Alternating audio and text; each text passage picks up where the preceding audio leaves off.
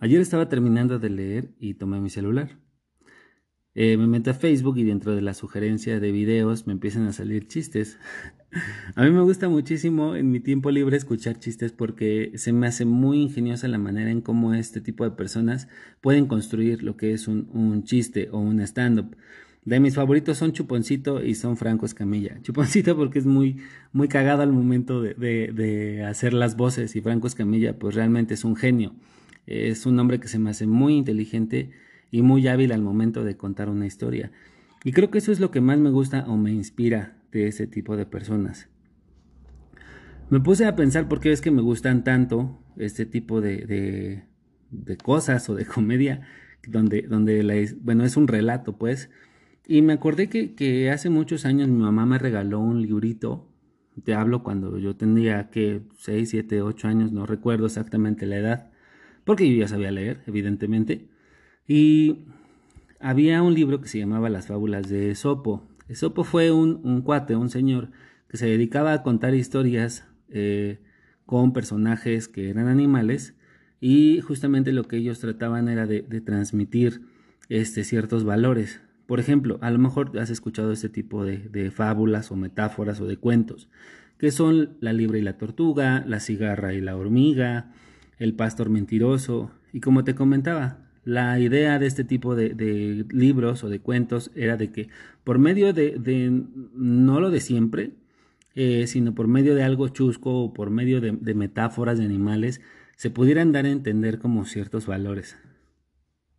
Entonces para mí ahora lo que es el stand-up se me hace como una tecnología increíble de comunicación. Yo jamás he estudiado comunicación, este, no sé las herramientas que se utilicen dentro de, pero creo que es una tecnología increíble para poder dar entender o comunicar cualquier tipo de mensaje, ¿no? Digo, obviamente ellos lo hacen de forma chusca y creo que, creo que son increíbles, la verdad es que son muy, muy, muy ingeniosos.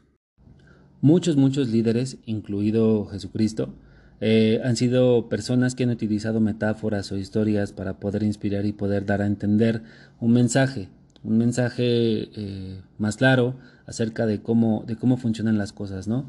Han hablado acerca del amor, han hablado acerca de la amistad, esto de pescadores de hombres, de que no significa que ellos vayan a agarrar una caña y vayan a pescar seres humanos, sino simplemente poderlos atraer para poderles dar cierto mensaje. Vamos a dejarlo de esa manera.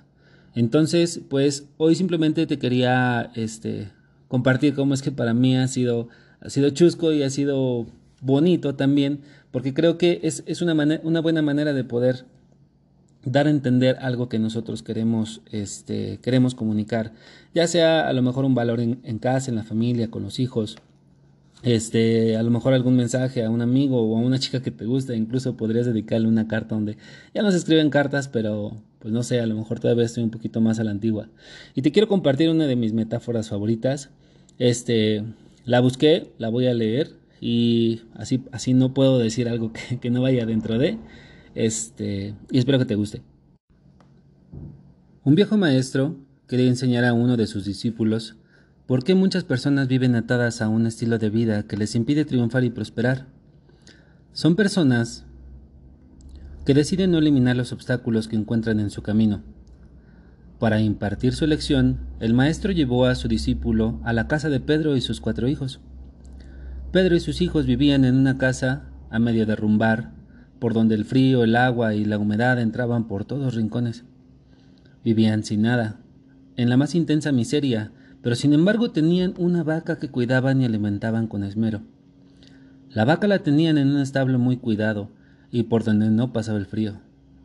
Al ver esta situación, el maestro preguntó a la familia, ¿Cómo es que cuidáis también esta barca, a esta vaca, mientras vosotros vivís en la más auténtica pobreza? Pedro le explicó que esa vaca era la que les proporcionaba la leche que los mantenía, que era su único y más preciado bien. Maestro y discípulo se quedaron algo parados, pero no comentaron nada. Pasaron toda la tarde con ellos y al anochecer se marcharon a casa. Cuando la noche ya entrada, el maestro le dijo al discípulo que tenía que volver, así que el discípulo y maestro volvieron a la casa Y al maestro nada más, al llegar se acercó al establo y fue, fue directamente a la vaca. Sacó un cuchillo y la mató. El joven discípulo le preguntó al maestro por qué había hecho semejante disparate, que recordara que era el único bien que tenían y con lo único que se podían alimentar.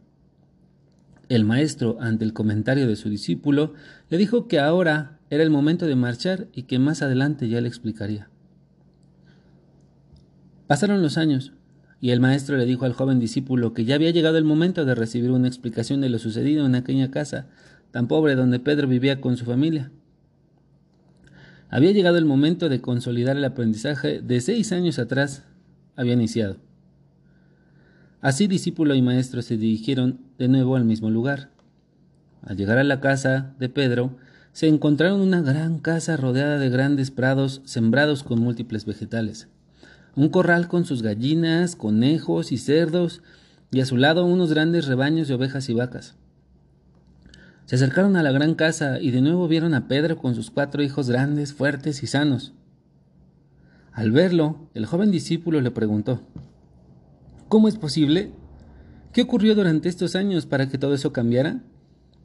Ignorante del hecho de que el discípulo y su maestro habían sido causantes de la muerte de su vaca, el hombre relató cómo el, mismo, el mismo día de su partida, algún maleante que pasó aquella noche mató a su vaca y que durante los primeros meses pasaron mucha hambre y desesperación.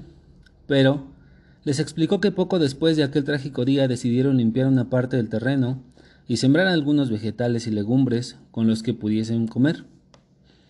Después de algún tiempo comenzaron a vender algunos de los vegetales que sobraban, y con ese dinero compraron más semilla y comenzaron a vender los vegetales en un puesto del mercado. Así pudieron tener dinero suficiente para comprar mejores vestimentas, comprar ganado, comprar los primeros pollos, conejos y cerdos, y a su vez poder arreglar su casa. De esta manera, poco a poco, en estos seis años habían construido una vida nueva. El maestro, quien había permanecido en silencio prestando atención al fascinante relato del hombre, llamó al joven a un lado y en voz baja le preguntó ¿Tú crees que si esta familia aún tuviese su vaca, estaría hoy donde ahora se encuentran? Seguramente no, respondió el joven. ¿Sí ves? Su vaca, fuera de ser su única posesión, era también la cadena que los mantenía atados a una vida de mediocridad y miseria que tenían. Muchos de nosotros también tenemos vacas en nuestra vida. Ideas, excusas, justificaciones que nos mantienen atados a la mediocridad, dándonos un falso sentido de bienestar, cuando frente a nosotros se encuentra un mundo de oportunidades sin descubrir. Y pues nada más pregúntate, ¿qué es tu vaca en este momento en tu vida? Nos vemos mañana.